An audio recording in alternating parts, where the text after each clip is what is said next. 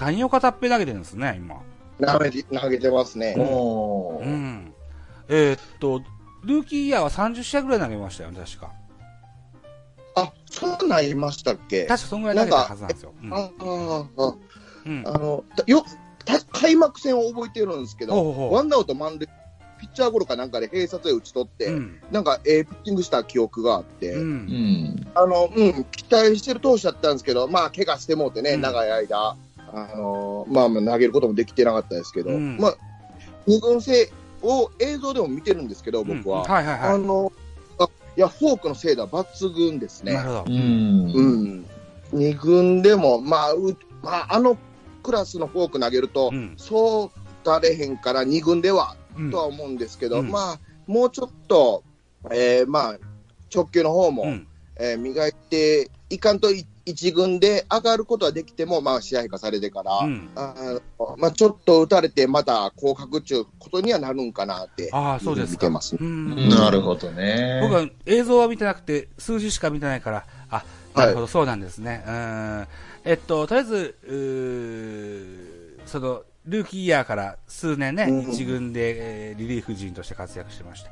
彼あたりが、あの、早期帰ってくると、ビベえーブルペンとしては助かるかなといった印象も、うんなんとなくあったり。でも、あの、前世紀の当時の印象は残ってますのでね。うん。そうですね。それ、その状況ではまだないといったことですね。あそうそう、えっと、うんフォークに関しては、うんもう全盛期そのもので、うん。えっと、空振り奪うフォークと、うんあの、カウント取るフォークもはい。使えるようになってるなって感じで、フォークに関してはものすごく進化はいして戻ってきてるような印象ではある、おーうん今。うん。えなんで、たの、ものすごく楽しみな選手うんとして見てもいいと思うんですけど。まあ、その、今、一軍に上げて、うんちょっと打たれたから言って、また降格になったらうん、なんかきっかけをなくしてしまうんかなとうん。思ってね、もうちょっと、えー、2軍の方で、えうんーうんもうちょっといろいろ試しながら、うんあの、安定感が出てきたらなとないうふうには僕は見て。うん。うんフ。ォークを生かすも殺すもストレート次第ですから。ねあ、そうなんですよ。えじゃあ、あれかな、交流戦終わりぐらいに期待してしましょうか。そうですね。うんな感じですよね。うん。えっと、も、も、もうちょっとだけ2軍の話いいですか？いいですよ、お願いします。あの、まあ、堀岡投手も田中豊樹投手に匹敵するぐらい嫌われてるじゃないですか。ゲームクラッシャーとして。はいはいはいはい。僕、僕がそんなん好きっていう可能性もちょっと出てくるは出てくるんですけど、はい。あの、僕も全くね、あの、堀岡投手に関しては信用できへんピッチャーとずっと思っててう、ん。あの、まあ、2軍の方ではもう散々なピッチングを先選手ぐらいまではうん。してたんですけど、そうですかちょっとなんか、えーここ2、3試合の話なんですけど、おい。あの、フォークがゆったりして、いろいろ試して、試し始めてるんですよ。う。はいはい。うんそのフォームをゆったりしたことによって、うんうんあの最初に試した時には、えー成績良くなかったんですけど、はい。えー今週の2試合投げてるんですけど、そこでは制球がだいぶ良くなってて、おう。うん、で、えー確か4回、5回投げてフォアボール1個あったんですけど、これもあのどうしようもないようなフォアボールでもなくて、うん。で直球もゆったり投げてるのに、うん。えー150超えてるあの球威は変わってなくて、うん。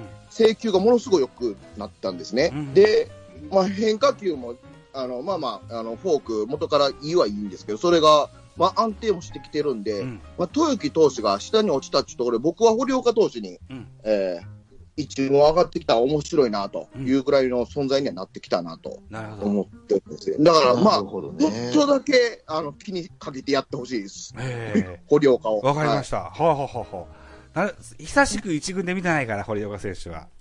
た。そうですね。もう、あの、甲子園で増田投手に投げさせるようなピッチャーではないと見てるんですよ。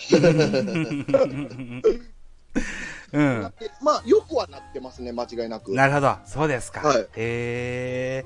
なるほど。えっ、となるほど今、2軍のお話出てますけど、大竹選手っていうのは2軍で投げたりしてないですか？怪我なのかな、ま。うん全く投げてないですね。あ、そうなんだ。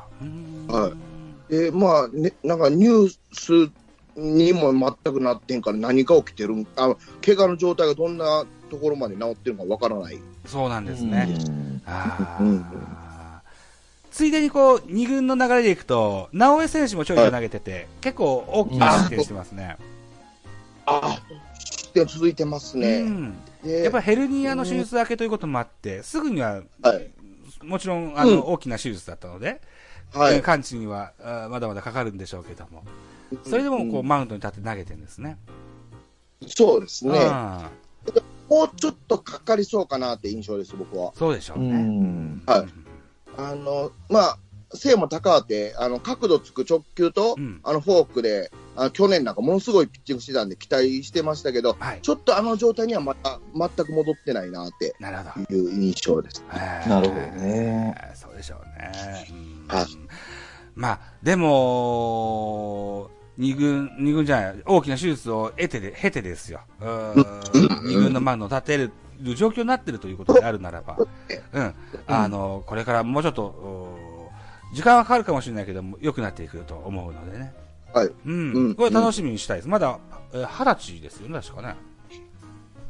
おあ、そう、そう、そう。そうですね。二十歳ですね。ね。うん。これからですもんね。うん。うんうんう。うんんで、二軍で好調でいうと、横川海選手ですか。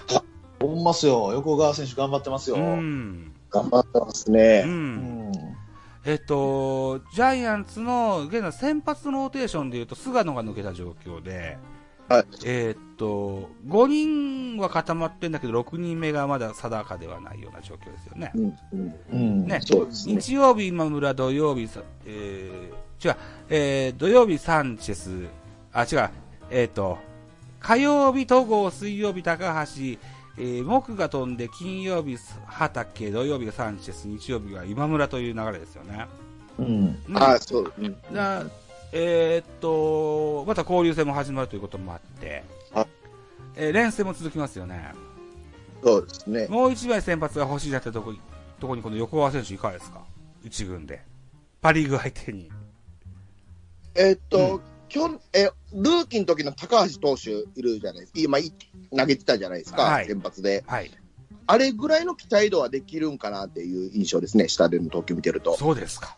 はいちょっと、えー、二軍選手やから抑えてるなっていう感じでもあるんですよ。あ、そうなのか。ありますけど、うん。でも、あの、スタミナ面はびっくりするぐらい、うんあの、体力は持ってますね。あの、まあ、関東、完封もしてましたけど、うん。あの、一回、えー、6回ぐらいでちょっと疲れ見えるかなと思って、また盛り返すというか、なるほど。うんいうん。うのは、あうん若いのにすごいなっていう感じで見てますね。スタミナがあ増したと。ただ見ました。ほんで、まあ、うんあの、どどう言ったらいいんかな。あの、まあ、直球、まあ、安定感あるピッチャーじゃないですか。だから、えっ、と、みんなが、えー去年見た期待度のまんま、下でも投げてるとは思うんですけど、うん。このまま一軍で例えば、えーローテを最後まで守るってなると、ちょっと、まあ、何回か炎上して っていう印象は、まあ、ますかね。なるほど。ああ、なるほどね。えー、えー、じゃあ、横川に対してこう、メルセデスはいかがですか？メルセデスも結構炎上してたりする印象が、あ数字上、炎上してたりすうん。ると、そうですね、うん。あの、戻っえーっと、2、3、きょ昨日でうん3ね回ぐらい投げてましたねですかうん。うん昨日？あのうんはい。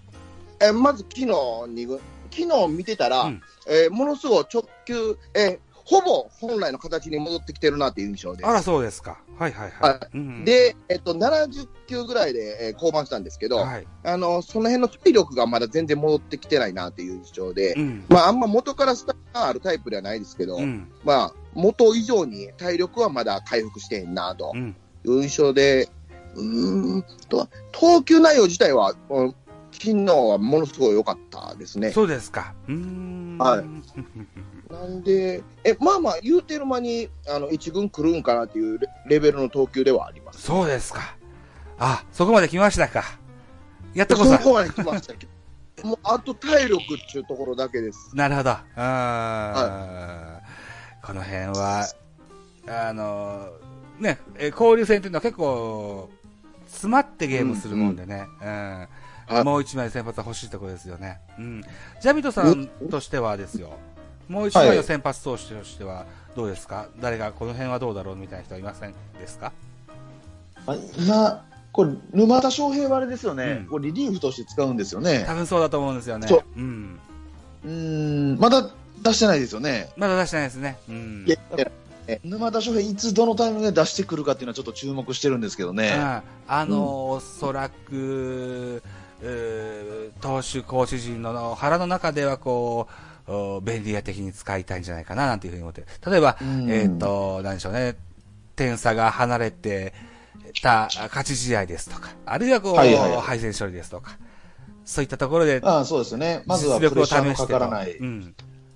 いうような腹、そういう腹とこからづですよねじゃないかなとは思うんですけどね。うんうんうんで、うん沼田選手にしてはまだ一軍の実績がさほどないので、そこからがね、えーっと、うステップアップの一個にしてもらえたらいいのかな、なんていうふうにそうそうですね。しますよね。うん。何まあ、回か、先発としてやっぱメルセデスを考えてるんじゃないですかね。ですよね。うんうんうん。うん。メあ交流戦中に実績もありますしね。一回は投げるんちゃうかなっていうレベルに、えー投げれるようになってきてますからね。そうですか。うんはい。えーと、じゃあ、そうか。最近はマスクは、住谷が被ることが多いですけど、メルセデスと、そうですね。うん。えー住谷はなんか相性が良さそうな印象もあるので、うんあ、。ほんまですか？うんえ、大城のイメージ強ないですか？大城のイメージ強いですか？あー、そうか。まあ、大城が被ってたことが多かったですからうね。ん。でですよね。う。うんん。ただでも、なんだろうな、うー大城は最近マスク被るチャンスも少ないですけども、うんえーっと、住谷、なんかこう、えー彼の実力を、の良さを引き出すようなことができそうな、そんな印象がなんとなくあったりするんですけどね。やっぱね、さすが、住谷銀次郎のリードはさすがですよね。と、最近、かように思う次第なんですが。ほんで、大城ずっと見てただけに余計わかりますね、うん住谷選手のリードのよううん素晴らしいですうね。んまあ、大城にも負けず、ね、頑張ってほしいなとは思ってるんですよね。うん。う。んで、えーっと、そうですね。えー先ほどね、えー怪我で、えー、何でしょうね、えー野上が落ちたりなんだってみたいな話もしちょっとしてみました、テーブスの怪我とかも話もしてみましたけども、ジャイアンツとしましては、要のう坂本さんがいいなくなった打線ですよ。うんうんううんん。今日は広岡、一昨日は、うん、若林、その前は吉川が守ったショートストップですよ。うんはいうん。やはり穴の大きさは大きなものを感じますよね。感じますうね。ん。はい。うん。ジャビオさんは、あの、その、ショートの穴埋めとしたら、現在の戦力でいうと誰が一番いいですかね？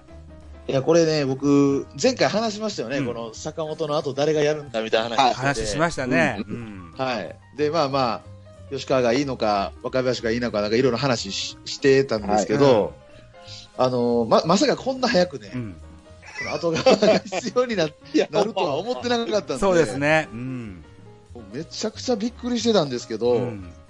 あの、今の、今のね、うんこの一連の流れの中で見てみると、うん広岡で行った方がいいんじゃないかってちょっと思ってます、今僕は。広岡ですか。なるほど。はいうん。やっぱりね、吉川直樹はセカンドでやるべきですね。なるほどね。ううんん。やっぱり、あの、まあまあ、何回かありましたけど、うんエラーやら何やらありましたけどね、はい、はい。やっぱりプロ入ってずっとセカンドでやってきたので、はい。体がやっぱもうセカンドになってるんだと思いますね。そうかもしれませんね。うん。うん。でやっぱりこの、特に坂本うもん送球の部分を宮本から学んだっていうはい時があったじゃないですか。ありましたね。はい。で、宮本のね、あの、言葉で言わせると、うんやっぱり1年ぐらいかかったと。はい。体の軸を直すことで送球って良くなるななんですけど、はい。まあ、それがやっぱりこう、体に染みつくまでに1年ぐらいかかったと。なるほど。うん。でそれをやり続けた坂本だったから、うんあこまで成長したっていう言葉を残してるぐらい、はい。やっぱりショートのポジションで、うんまあ、あれだけの実力になるっていうのはやっぱり時間がかかるっていうことを考えると、うん今までもやっぱショートをやってきた広岡でやった方が、今はいいんじゃないかなって、じ今の時点でちょっと思ってますね。うんなるほどね。うん。田中さんはいかがですか？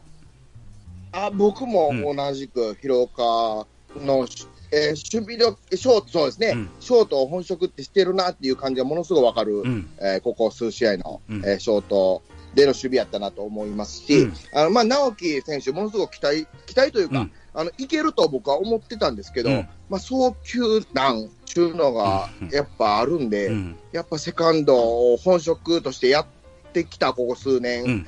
あの、これがやっぱもうセカンド、うんうんうん、ちょっとなんか、つかみ、えー、つかみ損ねみたいなのも今年よう目立ってるじゃないですか。はあ。ねそういうところでも、えーセカンド、うん、あの送球ミスを見ると、ちょっとショートでは厳しいし、あの、広岡の権力は十分、あの、強肩でやってくれてたんで、うん。そういうところ見ても広岡の方が安守備力っていう意味でも安定してるかなとうん。いうふうに思います。なるほどね。あーはい。えーっと、他ショート候補で言うと、増田大輝が現在2軍ですね。はいえ。ーっと、あとは北村なんて人もいるけど、この人も2軍ですか。湯浅さんがそうですね1軍に上がってきましたけどおも。はいはいはい。うん。今日守ってましたね、岩さんね。ですね。いや、うん今日ええプレーしてましたうね。ん、よかったですうね。んうんうん。みたいなこともあるけれども、広岡選手は昨日もホームラン結構大きいの打てましたしね。うそうでん。すね。まあ、吉川、若林、広岡、湯浅。この4人でちょっと坂本選手が帰ってくるまでは、うー穴埋めをね、頑張ってもらった方が。ザボさんどうですか、うん。ショート。はい。ショートなぁえっと、3、4月の月間 MVP で平間っていうセカンドの2軍の選手が取ったんですってね。はい。うん。はい。でも、実際動いてるとこ見たことないんですけども、田中さん、この平間選手というのはセカンド、セカンドの選手ですよね。セカンドの選手ね、この人はまあ、サード、ショーうんト、試合途中から守ったりはしてますけど、うんえあんまショートでの守備機会を、うん、まあ、無難にこなしてたところは数回見たことあるんですけど、うんあんまり守備機会が多くなくて、うん。まあ、セカンドで出場がほ主なんで、うん。あんまショートとしてどうかじゃ見極めにくいですね、まだ。じゃあセカンド平間でショート吉川っていうのは一軍でもありなんですか？あ、えーうん。僕は、あんま平間選手を、うん。あ今一軍で欲しいなというふうに思ってなくて、なるほどね。うん。うん、っていう、それは打撃面って意味で、うん。まあまあ、あの、が残してましたけど、まあ他、まあ北村選手とか、うん。えーそうですね、そっちの方が一軍戦力としては頼りになるんかなと見てて、うん。あの、打撃面ではあれですけど、守備面では、うんセカンドでは A プレーしてますけどね、結構。うん。って意味で、どうどう言ったらいいかな。うんえちょっとショートとしては分からんとうん。いう答えにしてほしいです。なるほどね。あとりあえず、僕はショート坂本の復帰が、確か新聞報道では1ヶ月前後であろうとうん。いう見立てで、今2週間が経ちましたかね。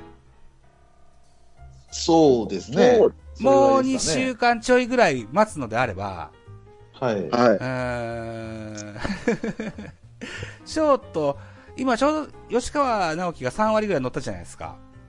い。の乗りましたね。うそうですね。んうーん例えばショート吉川を使ってみて、セカンドに、あの、最近、たまに入るウィーラーですとか、カズキですとか、あのあたり入れてみても、あの、面白楽しいのかしらとは思ってたりしますけどね。うん。まあ、とにかく、今現在は坂本の復帰を待ってる状況ですよ。えー、ここから多分、誰かが新しいレギュラー、ショートのレギュラーになって、えー、シーズン終わるまでっていうメンツは見当たらないんですよ、僕にとっては。まあまあまあまあ。うん。うん。その間はなんとかこう、さ坂本選手の復帰をね、えーえーみんなで一緒に待ちましょうよというふうに思ってたりします。えっと、広岡の守備力についてはどう思ってますか？最近の見て。あの、良くも悪くもビッグプレイヤーだと思うんですよ。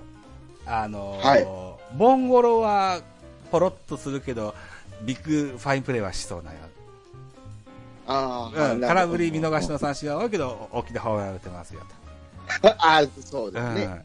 うん、まあ、要は、大雑把なというか、あーような印象がなんとなくあるんですよね。うん。うんなんかでも守備悪くないと思いますけどね。あ、本当ですか？うん。はい。うん。そう。で今日のもね、別にあれ、無理ですよ、今日の、あの、あれをアウトにするのは。ああ、内野ゴロでしょ？うん。はいあれは無理だと。坂本でも無理だと思います。無理ですよ。うん。いや、あれ、あれは厳しい。うんねあれ厳しいですよね、あれね。あれは厳しいですね。え、あれ評判悪いんですか？あれね、なんかね、叩いてる人いますあ、よ。本当に？あれ叩いちゃダメでしょ。むっちゃくちゃ言いますあれは、源田でも今宮でもアウトにできないと思いますよ。あれは無理ですね。うんうんうんそういや、僕のね、あの、ヤクルト時代から持つ疲労家の印象がずっとそんなイメージなので、まだそれが変わってないというだけです。うんまあ、疲労家でね、はいまあ、一つだけちょっと注文を入れるとすればですけど、やっぱりね、一発狙いすぎみたいなところをちょっと感じるんですよね。まあ、そうですか。なるほど。うん。うんうんまあまあ、いいことなんですけどね、フルスイングで。ただ、なんかね、やっぱチャンスメイクするべきとこもあるんで、うんはい。なんかこう、まあ、ホームランか三振かみたいな今状態じゃないですか。はいそうです。ね。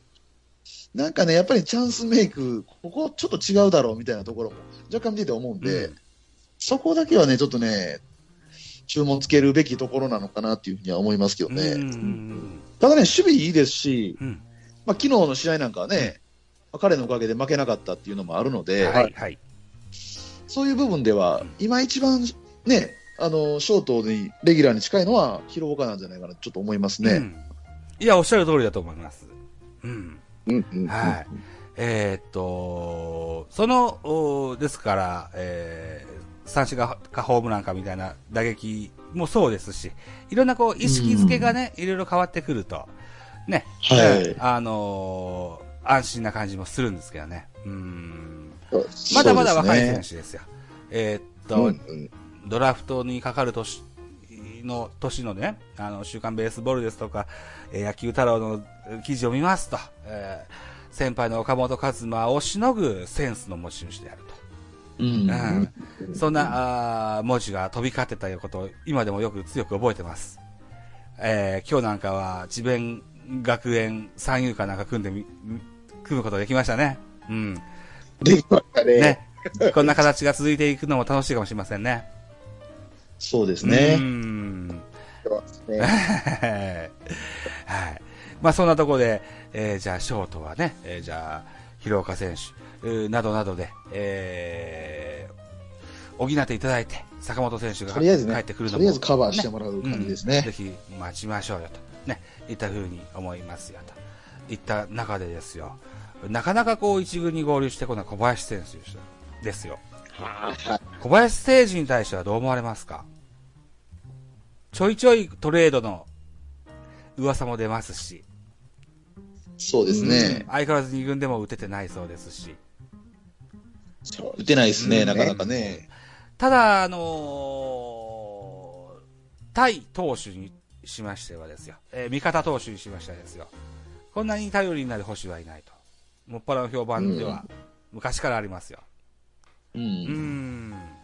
えーっと、じゃあ、ジャビットさん、今後、小林誠司は、ジャイアンツの戦力になり得ますでしょうか、あのーまあ、この、キャッチャーの話で言うと、はいまあ、僕の小林誠司が今2軍にいる理由も含めてね、はいあのーちょっとお話しさせてもらうと、はいやっぱキャッチャーってもともと育成が最も難しいポジションって言われてるじゃないですか。はい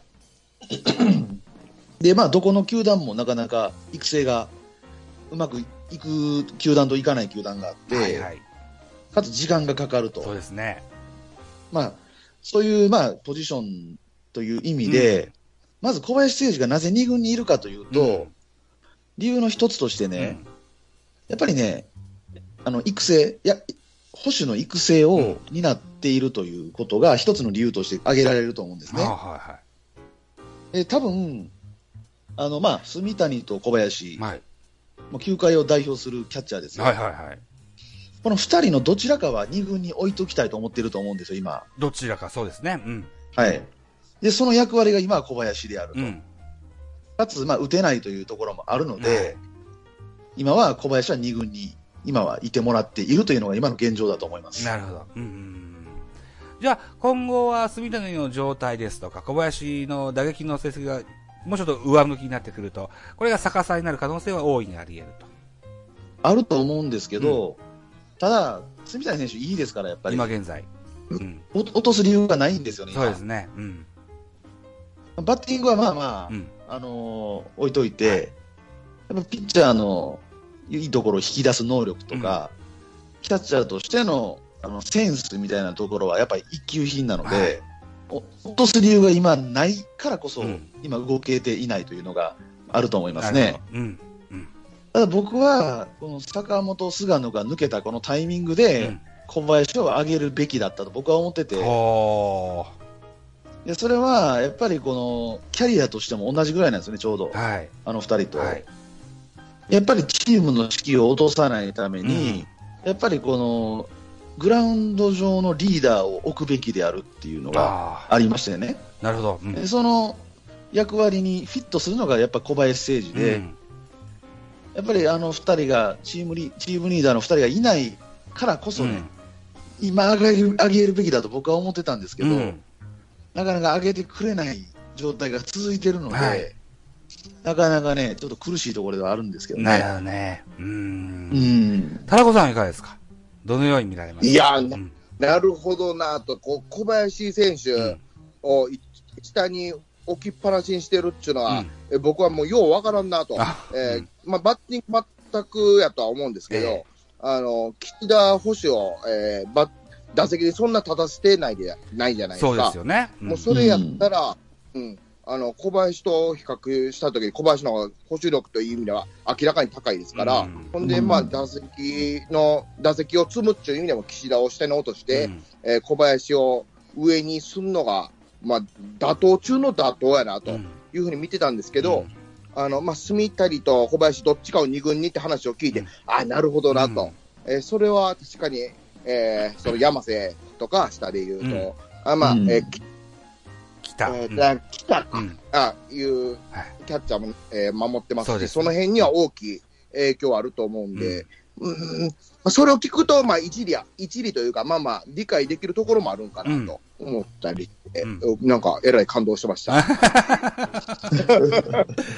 そうですよね。うん。あいやですけど、まあ、えー一軍戦力としては、あのその育成っていうのを抜きにしたら必要かなと僕も思ってて、うん。あの岸田がいらんっていうよりも、大城選手が打てへんからあかんってなった時に、えー岸田選手が、えーバッティングも変われて、うん守備面でも変われて、スタメンに出れてない状況を思うと、うんもう一軍には今必要のない、えー存在なんかなと。うんえーだから小林選手と比べると、うん必要度は小林選手の方が高いんかなとうんいうふうに僕は思ってます。なるほどね。うん。えっ、と、僕の、うーん、ポッドキャストを始めるときに、あの、こんな人になりたいなと思った、あとあるジャイアンツファンの方がいらっしゃってて、で、はい。この方が Facebook のジャイアンツグループで、珍しく自分でスレッドを立てたんですよ。小林誠司はいるのかいらんのかって。うん で、巨人ファンのあグループですので、あー賛否両論ありました。打てない、う小林自動的にアウトになるような選手は不要であるだとか、あうーん今、投手陣がガタガタな今こそ、あー投手陣が安心して投げれるようなキャッチャーというのは絶対必要だと。真っ二つで分かれました。ううんん。で、うん。えーっと、僕は、正直何とも言えないんですけど、うん ただ、難しいですね。林誠司という捕手が、いかに投手陣から愛されてるかっていうのは、よく存じ上げてます。ううんん。えっ、と、山口俊にしても、菅野智之にしても、一番うん受けてほしいのは小林だみたいなことを言います、い言ってたじゃないですか。ううん。んもっと若い選手はもっとそのように思うかもしれませんよね。うん。で、もしかしたら小林が受けることによってチーム防御率防御率がぐっとあ、あのー、良くなる可能性はあるのかなと。いうふうには思うんだけど、ううん。ん。やっぱ DH のない現在のセリーグの野球において全く自動アウトっていうのは、えーこれは困っちゃうよと。いうふうにも思ってて、であるなら、住谷、えーあるいはこう、なんでしょうね、えーこの間までレギュラー、うスタメンのマスクだった大城選手、あるいはこう、打撃に定評があるけど、なかなかバッターボックスの 巡りが回ってこない岸田選手ぐらいが、うんあい今の布陣がいいのかなと。かといって小林誠司を他球団にトレードに出すっていうのは絶対に嫌だなと。いうふうに改めて確認したところですよ。うん。えーただ、あれですよはいね。水面下でいろいろあると思いますけどね。うん。なん7月末までは。ね、うんこんだけ長いこと中。うん。はい。そうですよね。ある、あるとは思いますけど、うんでもないと思いますね。実実際は。えーっと、将来ですよ、ジャイアンツのコーチ陣になるであろう、内海哲也ですとか、長野久義ですとか、はい。あのあたりを、う人的保障でえー他球団に出したっていうこと、経緯もあるので、もしかしたら小林誠司も他球団にちょっと勉強を積んで、引退後にまた帰ってこいよっていう話はないことはないと思うんですけどね。うん。ただ、い現在、こう、ペナントが3分の1終わった状況で、えー前半大城で、現在が、す住谷がメインで星でやってるじゃないですか。はい。うん交流戦明けから小林が正捕手に座って、あの今までとは違ったリードをしだすとまた面白いのかもしれませんよね。そうですね、うんもしかしたらそんなこと考えてるかもしれませんしうね。ん。俺たちの辰徳はそのようなことを考えていそうな気もするんですよ。うん。うんとにもかくにも僕は小林誠司を他球団に出すのは、あのー反対だけれども、あのー一軍にまだ上げるのも早いかなとも思ってます。おー うん。交流戦明けが期待ですと 僕はそのように思ってます。はい。まあ、住谷選手をね、さっきも言いましたけど、やっぱ今落とす理由があんまないので、そうなんですよ。うん。疲れが溜まったとか、うんちょっと他球団に読まれ始めたとかっていうことがない限り、このままでいくんじゃないですかね。うん。ですよね。うん。はい。はい。そんな感じですよ。というもかくにも交流戦どのように乗り切るかっていうのも見るものですよね。そねそこにも関わってくるかもしれません。あの、西武出身の住谷選手ですよ。うん。うんちょっとパ・リーグから出て久しいですけどね。うん。あの、パ・リーグは結構、血の巡りが早いので、当時西武時代の選手が、えー、のライバルチームの選手たちが結構様変わりしてるので、うん。違ってくるかもしれませんけどね。それでもこう、経験値もあるので、うん。どのように、えーさばいていくかなっていうのも楽しみな一個かなというふうに思います。はい。ねそうで、すね。交流戦いかがですか？あのー、すべからく、えー、パキョーセ弱の 交流戦ではありますが、どの辺が、あの、見ものですかね？タラコさん、例えばこの辺ちょっと気をつけてこないとというパリーグのチーム。気をつけなあかんことだらけ、そうですよね。そうですよね。今の中継ぎ陣であんだけ打たれてて、あの、もっと強力になるパリーグ打うん線はい。を、どう乗り切るかって、うーん、めっちゃ難しいところやなと思うんですけど、そうですね。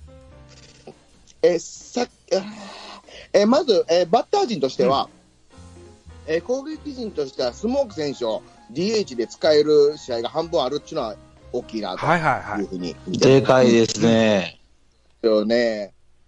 まあ、ここで DH で使えて、えその分、うん。えーファーストで、えーまあまあ、勝木選手がね、ちょっと2軍で自打球に2回食らってから、打撃が下降線に入ってるんで、そこが気になるところではあるんですけど、うん。まあ、打撃戻ってきてくれれば、えー一塁で勝木選手使えてあ、まあ、ブレイクしてくれたら、うん。えー攻撃っていう意味では、えー巨人も、えー張り合えるんかなというふうに見てますね。中島博之ではなくて、勝木の方っていうことですね。赤月の方、えーっと、うんあの、レギュラー取るんちゃうかって言われた、その、きょ先月はい、ですね。先月。先月だった頃を思うと、はいえー勝木選手をレギュラーで、えーっと、まあ、DH あるときは使ってくれたらな、と。いうふうに僕はねああ、そうか、DH のチャージそうですね。うん。頼むでというしか言えないね。なるほどね。えー、ジャビドさんいかがですか？